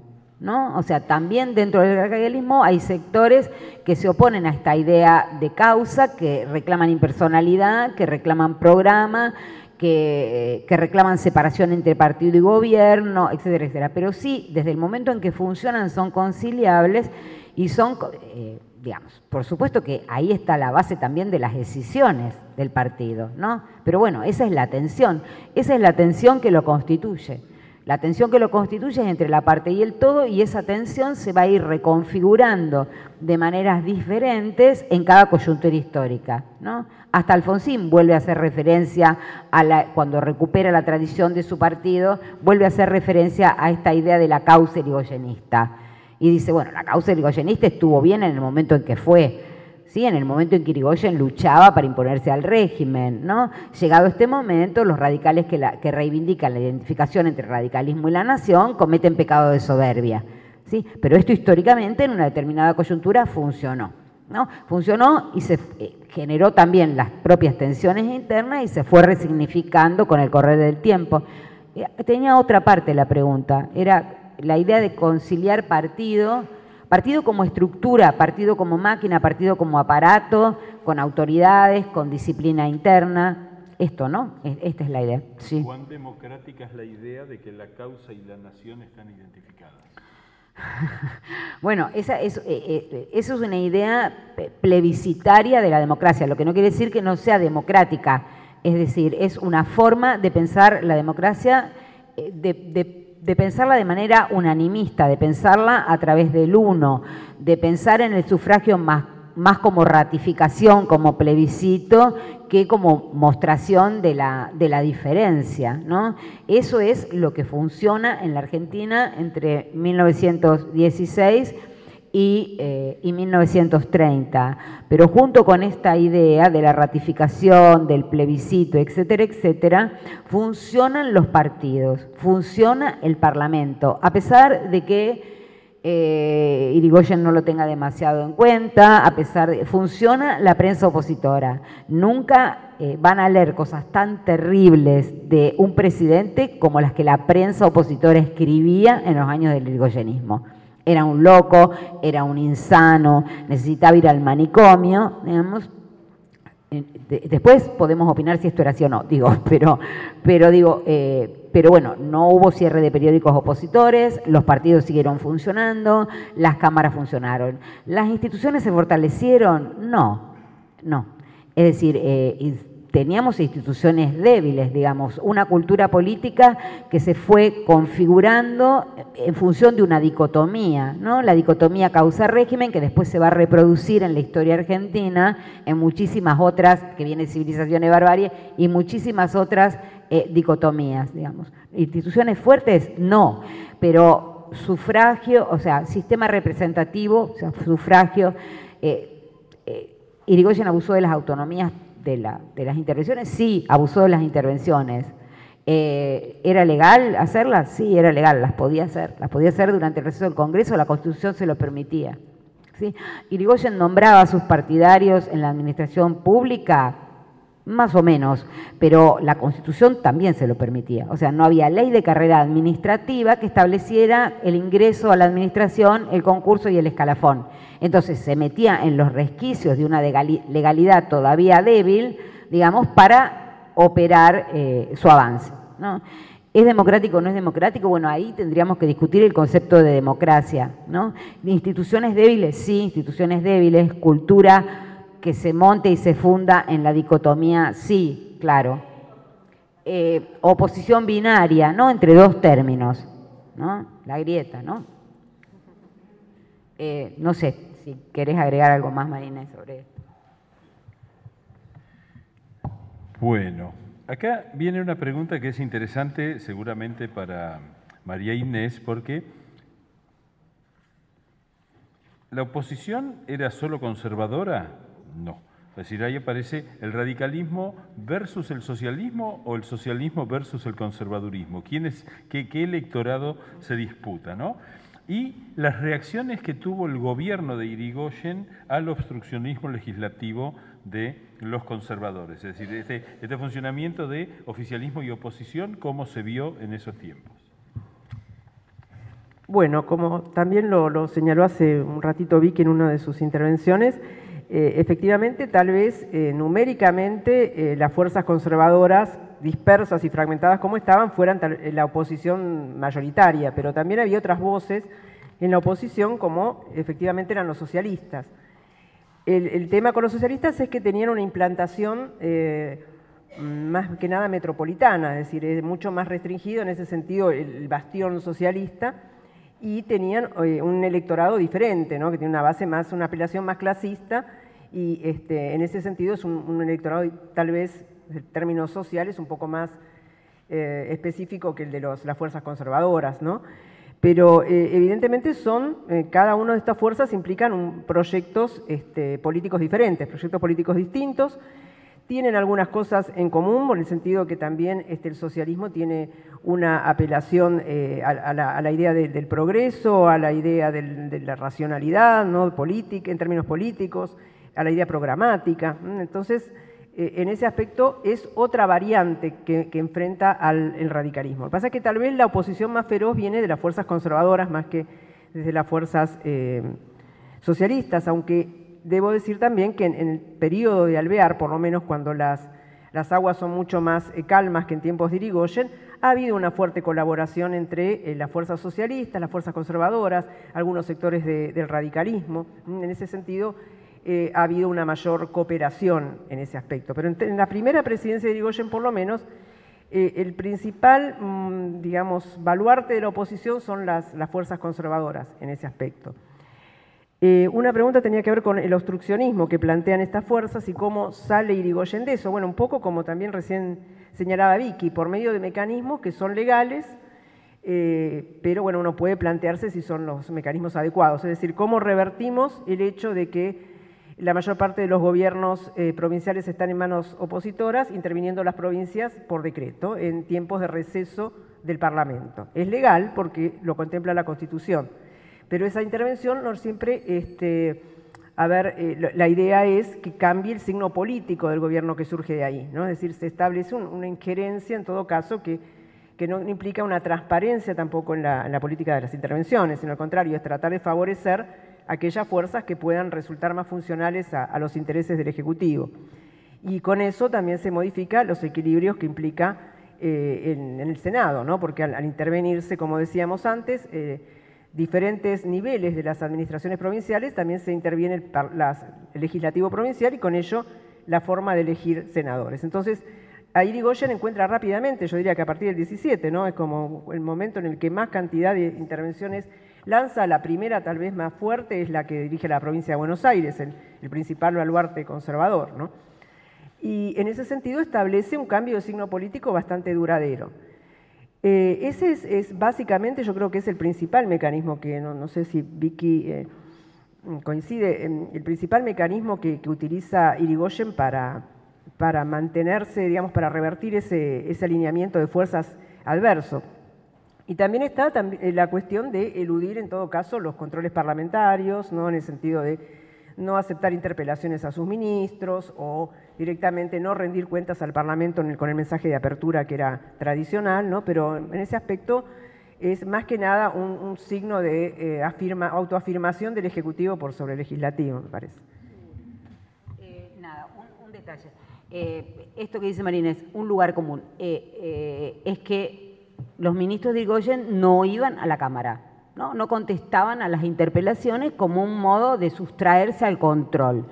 Pero también es cierto que las interpelaciones llovían. Es decir, ¿qué decía el radicalismo frente a esto? Que las, que las, interpelaciones eran políticas, no tenían que ver con la necesidad de los legisladores de enterarse de determinada cuestión para poder legislar, que es la única función que la interpelación tiene en la Argentina, porque no es un sistema parlamentario, sino que el sentido que tenían esas interpelaciones era moverle el piso al gobierno, es decir, era utilizarlas como foro para hacer oposición. Es lo mismo que dos eh, pedidos de juicio político, uno en el 19, uno en el 29 a Irigoyen, ¿no? los dos como mm, cuestión individual de legisladores conservadores, Sánchez Orondo en el 19, Viñas en el 29. ¿Para qué? Esos pedidos de juicio político no iban a pasar porque el número en la Cámara no les daba para que el pedido de juicio político. Sin embargo, se usaron una cantidad enorme de sesiones para ventilar el juicio político. ¿Cuál era el sentido? El sentido era hacerle el juicio, el proceso a Irigoyen desde el Parlamento. O sea que ahí el juego es doble. La dinámica parlamentaria es una dinámica obstruida, digamos, desde los dos lados, ¿no? O sea, no le votamos las leyes que presenta el gobierno, no, eh, no le mando los ministros a la Cámara. O sea, esa dinámica parlamentaria es una dinámica trabada, pero trabada desde los dos lados, desde el oficialismo y desde la, y desde la oposición. Es curioso que quienes hacen política acusan a los otros, a sus opositores, de que hacen cosas políticas, ¿no? Por suerte no pasa más en la Argentina eso. Bien. Eh, hay un detalle que yo quisiera preguntar aquí, introduzco una pregunta, porque eh, por primera vez entró Alvear y su gobierno como un tiempo de calma después del tempestuoso tiempo de Irigoyen, ¿no? Y mi pregunta es, Alvear, un personaje muy ignorado en el relato histórico argentino, y eh, yo tengo la sospecha de que Alvear aprendió mucho viviendo en Inglaterra y en Francia de cómo eran las democracias modernas. ¿Tiene que ver con el estilo, con los tiempos, con la economía o qué pasó?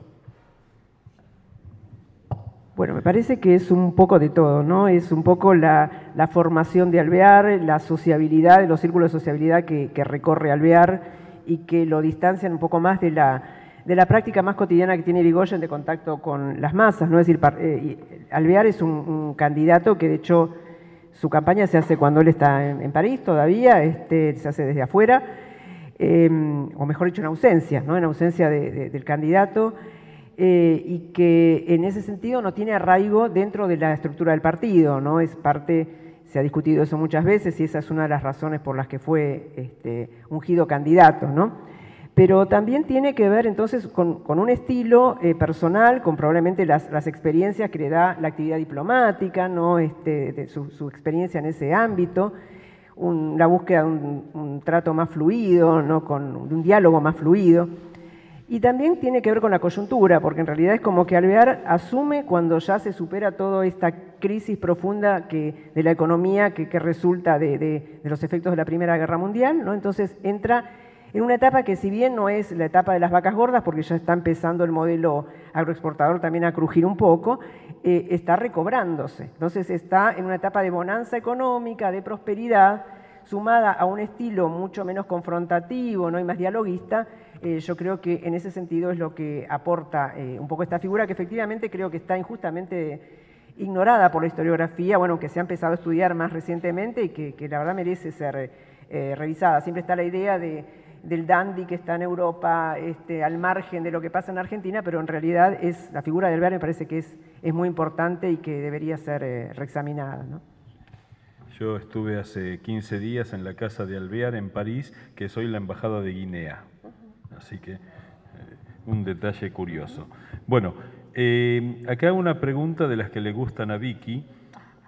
¿Por qué el vacío? ¿Qué, ¿Cómo es que la ley Sáenz Peña deja un vacío en 1912 que los radicales eh, se, angustian? se... Ah, no solo los radicales, bueno. No, habría que preguntarle a Rodríguez Larreta, pero ya no podemos. cuando la pregunta de Rodríguez Larreta es, ¿no habrá sido el horror al vacío provocado por la ley Sáenz Peña lo que llenó los cuadros de los radicales? O sea, ¿no habrá sido que eh, en realidad frente al temor de perder posiciones prefirieron pasarse al, otro bando, digamos, prefirieron engrosar las filas del radicalismo a permanecer por fuera y perder, eh, y perder posiciones? Eh, esa es la idea que, yo quise transmitir, que transmite en, esa pregunta Rodríguez Larreta en el 22. ¿no? Es semejante a, y esto tiene que ver también con el voto radical, en 1918 La Nación publica un artículo sobre elecciones en Tucumán. ¿sí? Y dice, ¿por qué el radicalismo gana las elecciones en Tucumán si los dueños de los ingenios siempre pertenecieron, digamos, a, los sectores conservadores, a los sectores tradicionalmente conservadores en la Argentina. Por no quedarse afuera, dice el Diario de la Nación. Los dueños de los ingenios, todavía el Diario Nación en el 18 está pensando que son los capitanes del sufragio, los que, que hay capitanes del sufragio, que hay quienes producen el sufragio, ¿no? Eh, en realidad, los dueños de los ingenios mandaron a sus peones y a sus empleados a votar por el radicalismo porque tienen que estar en concordancia con el poder a nivel nacional. Antes votaban a los conservadores. ¿Por qué? Porque el presidente era conservador. Ahora el presidente es radical y bueno, los ingenios votan por el radicalismo. Es decir, como un frente al, eh, horror al vacío sería el... Bueno, también, eh, digo, es eso, ¿no? Es decir, eh, la, ley produce, va a producir una serie de modificaciones que probablemente los aleje del poder. Frente a eso, se incorporan a donde piensan que hay más posibilidades de acceder al poder. Simplemente era eso. ¿Tenía otra parte de la pregunta? No.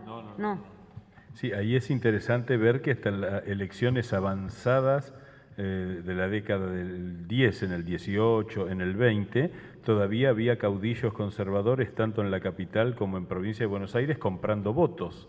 Le pagaban a la gente para ir a votar pensando que iban a respetar el compromiso una vez que entraran al cuarto oscuro. El caso de Benito Villanueva fue eh, uno de los más emblemáticos porque, digamos, también hubo quienes no entendieron el cambio, pero no lo entendieron eh, prácticamente, no lo entendieron eh, cómo cambió la cosa, ¿no?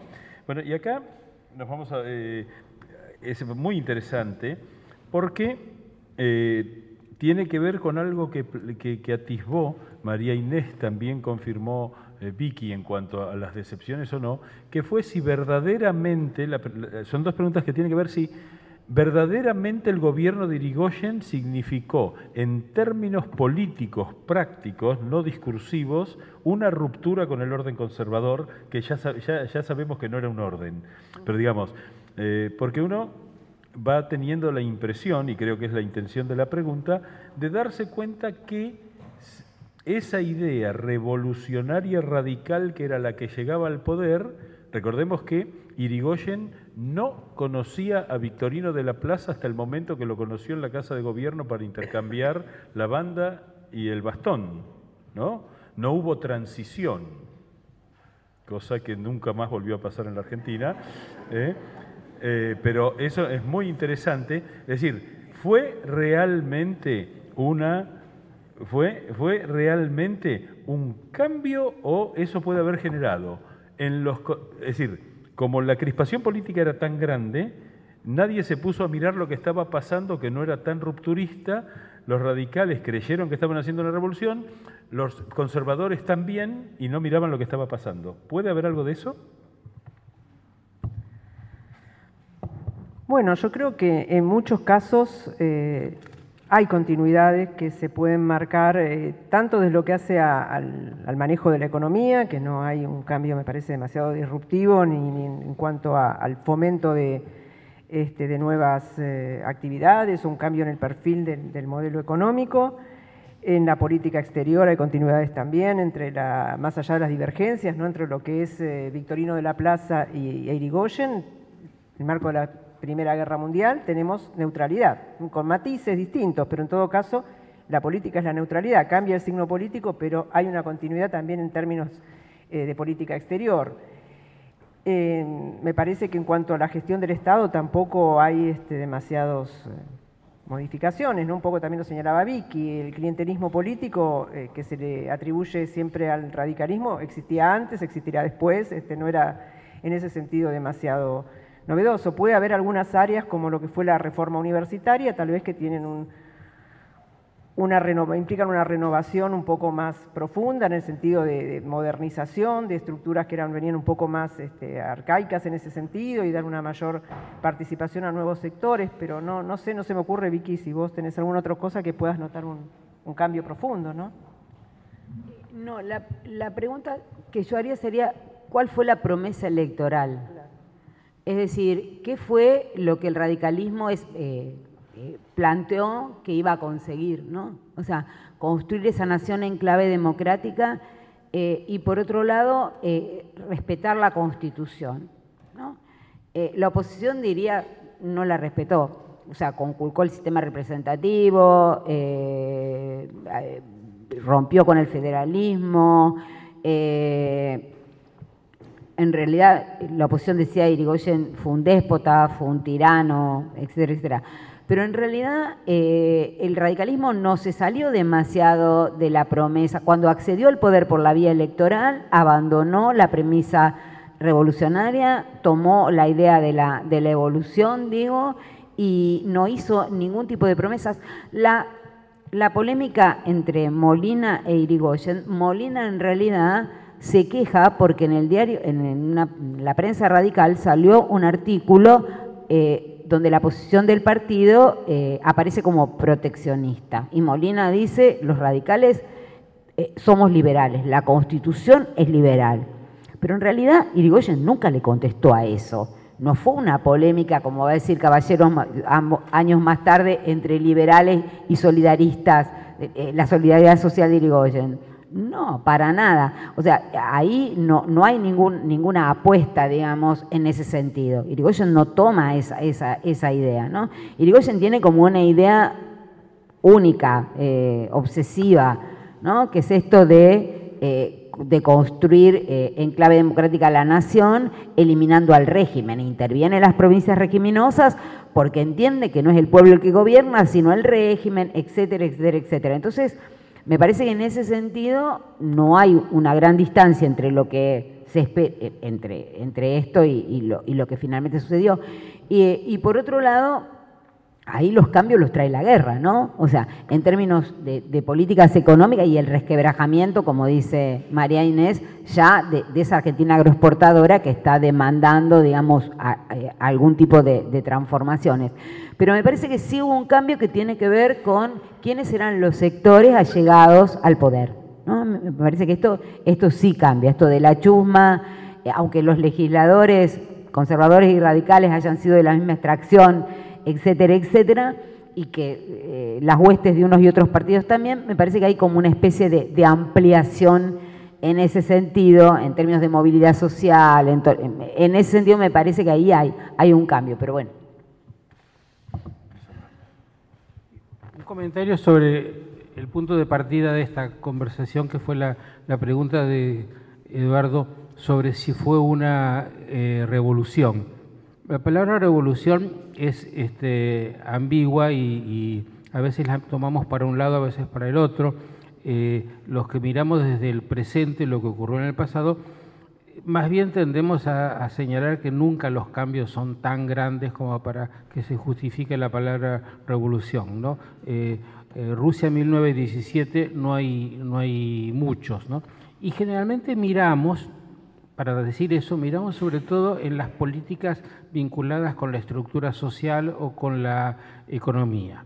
Ahora, pongámonos en el lugar de eh, los actores, que es otra perspectiva, y toda la tradición que la palabra revolución tiene en 1916, que es una tradición de, que viene del siglo XIX eh, y que está asociada con la lucha por la recuperación de las libertades, que han sido conculcadas por el régimen falaz y descreído.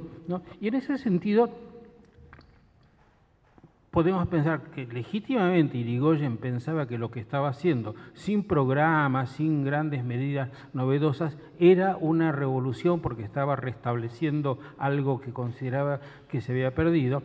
Y aún en los términos el resto, y eso fue lo que hemos conversado en la primera parte de esta reunión, el mero cambio de un procedimiento de designación de autoridades, la simple aparición en el gobierno de gente que no estaba antes, ya sea para hacer lo mismo que lo que hacía la gente que estaba antes, pero que consideraba que ella era la que legítimamente tenía derecho a hacerlo. Eso puede perfectamente ser vivido como una revolución, aun cuando nosotros a la distancia diga, bueno, más o menos hicieron lo mismo. Pero cualquiera que conoce la, la vida interna de cualquier modesta asociación civil sabe que cuando gente que no estaba en el gobierno dice, bueno, ¿por qué no yo?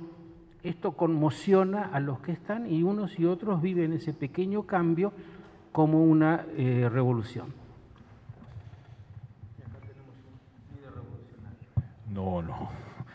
Bueno, acá hay una pregunta interesante porque va a un tema medular que se ha discutido mucho, que es una pregunta para, para Vicky. La actitud inicial del Partido Radical después de 1903 de armar comités en los cuales había una inserción social muy fuerte que incluso llega a la donación de pan, eso, ese proceder no contrasta de alguna manera con la intención de buscar una moralidad administrativa? ¿Y esa estrategia podría habilitar la crítica conservadora de que en realidad los adherentes no eran tales, sino eran beneficiarios de un sistema de dádivas? Hay muchas cosas adentro ahí. Eh, eh, quiero ordenarme, no, sí, pero quiero ordenar la pregunta, porque ahí hay muchas, eh, digo, en primer lugar, si podés, rápidamente, ¿Qué, tensión genera la actitud de los comités de participar en acciones sociales con la intencionalidad de generar moralidad administrativa? ¿No genera una tensión? Eh, eh, sí, ahí está. La pregunta ahí sería, en realidad, eh, una pregunta sobre el patronazgo, o sea, sobre los favores con dinero oficial. Primera aclaración, cuando yo hablé de estos comités que repartían, era previo el acceso al radicalismo al gobierno y no, era patronazgo, digamos, no había uso de los recursos oficiales, sino donaciones de los propios radicales, pobres o ricos, que llevaban, etc. La, otra cuestión que me parece que subyace a la pregunta, si no entendí mal, es la relación entre moralidad administrativa y clientelismo político. ¿Es eso? Esa es la pregunta. En realidad, eh, los radicales le atribuían a la libertad de sufragio, eh, conseguir la libertad de sufragio iba a traer todos los beneficios y tenía todas las virtudes. Entonces, en ese momento asociaban digamos, la posibilidad de que sea el pueblo el que eligiera a sus gobernantes y no los propios gobiernos los que funcionaran como gobiernos electores, con una administración moralizada. O sea, la administración iba a moralizarse según la perspectiva de los radicales, según se ampliara la posibilidad de que más gente votara. Eh, y esto, eh, esta, asociación entre moralidad administrativa y sufragio, después se mostró que no era así. Es decir, eh, en realidad se lo acusa, se lo, se lo sigue acusando, la, historiografía recupera esta idea de que durante el gobierno radical, eh, que el gobierno radical fue el reino del clientelismo, ¿no? O sea, de, o del patronazgo, de, la construcción de máquinas electorales a partir de que se compraban votos eh, y lealtades con puestos públicos, con prebendas, con cargos en la administración, lo cual desquició la administración. O sea, la administración radical era para la oposición la administración de los incapaces, una administración hipertrofiada, una, una administración que no cumplía con los objetivos, sino que crecía en función de pagar votos y de pagar lealtades. Si uno se pone a revisar esto, digamos, es y no es. Es decir, no hay una ley de carrera administrativa que determine cómo ingresa el personal a la administración pública. La Constitución dice que el presidente nombra y remueve. O sea, es prerrogativa del presidente desde el primero al último de los empleados de la administración. ¿sí? Entonces, cuando asume el Partido Radical, eh, practica lo que se llama en Estados Unidos spoil system, o sea, eh, el partido en el gobierno se queda con el botín, el botín es del vencedor, es decir, esto quiere decir que recambiamos toda la administración pública y ponemos gente afín en la administración pública, no, esto no pasa.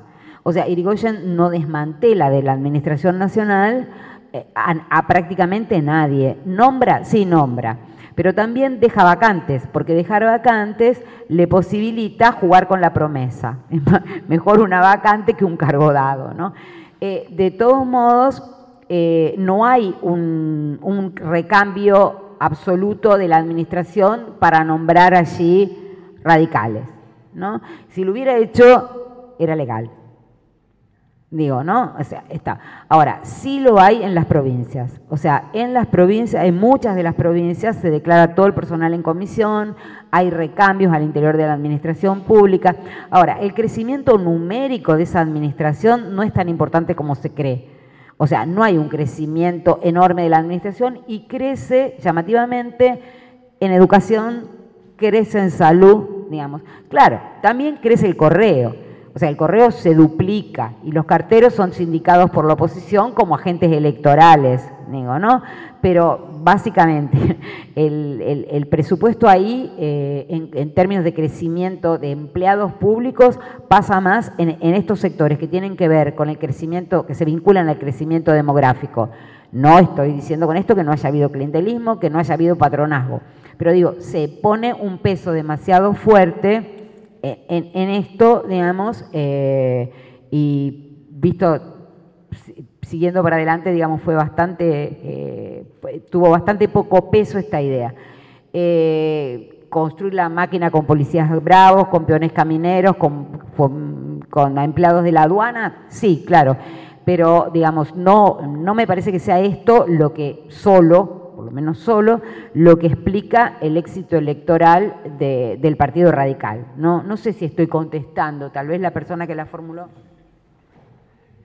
Bueno, vamos a las dos últimas preguntas. Una es muy concreta. ¿Es cierto que Alvear evitó la intervención de la provincia de Buenos Aires, que estaba gobernada por el personalismo, ante la presión de sus funcionarios antipersonalistas? Esto es cuando se parte el radicalismo entre los seguidores de Irigoyen y los que no lo seguían a Irigoyen, porque Alvear nunca fue antipersonalista, ¿no? Esa es una curiosidad importante, porque se le asigna a Alvear un liderazgo que nunca ejerció.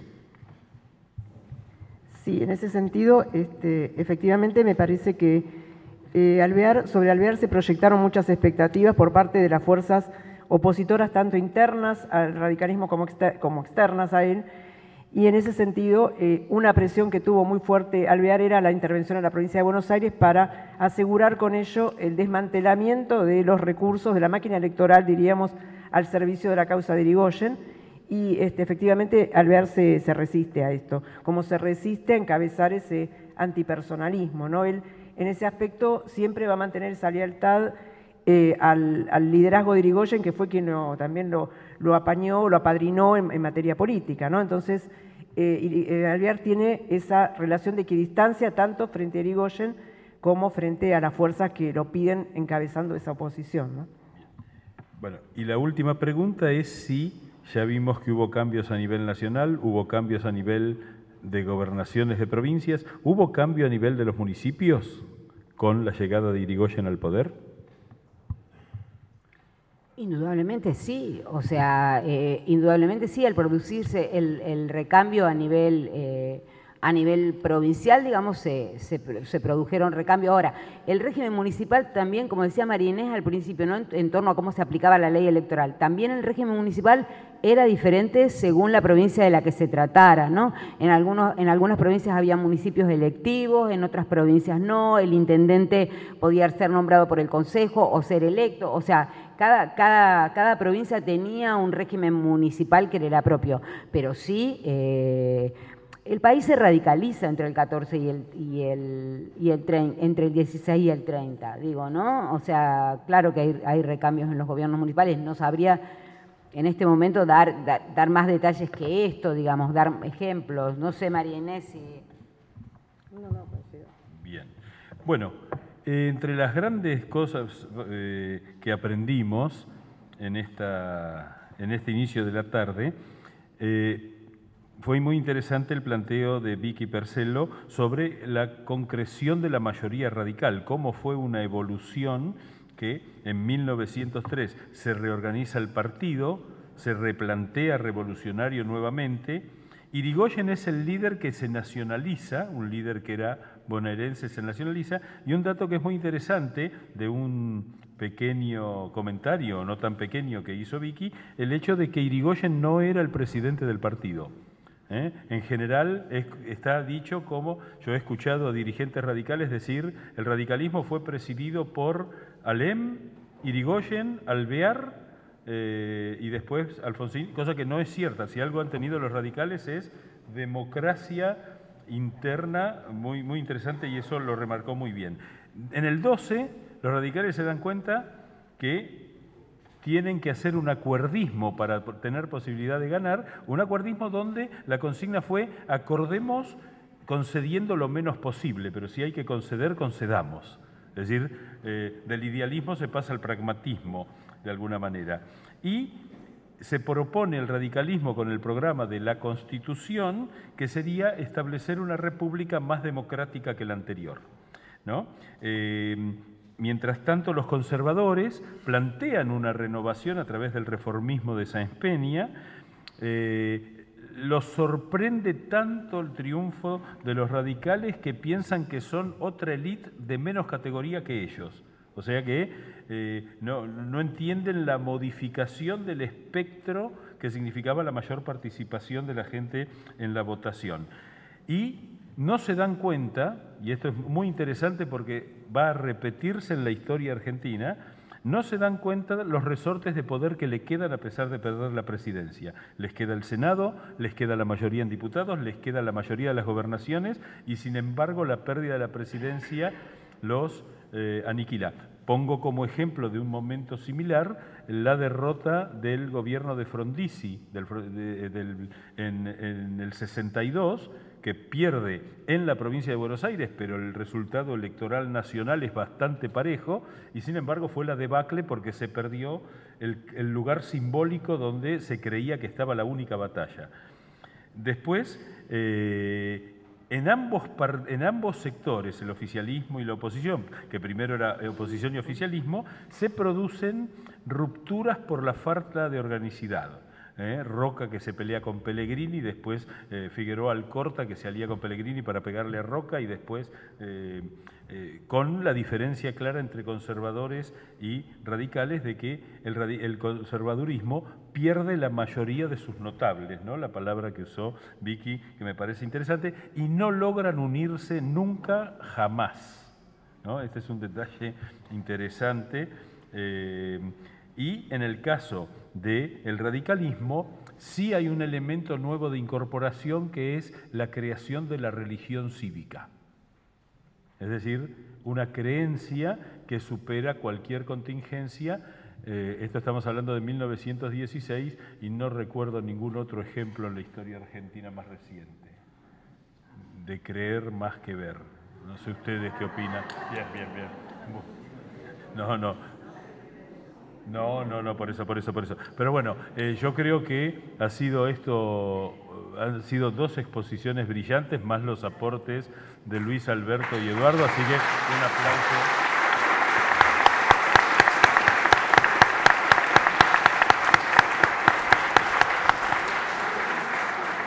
Eso sí, un aprendizaje que no debemos olvidar de hoy es, si ustedes quieren que un radical se enoje, díganle que es liberal. Y sin embargo la historia nos enseña que así es.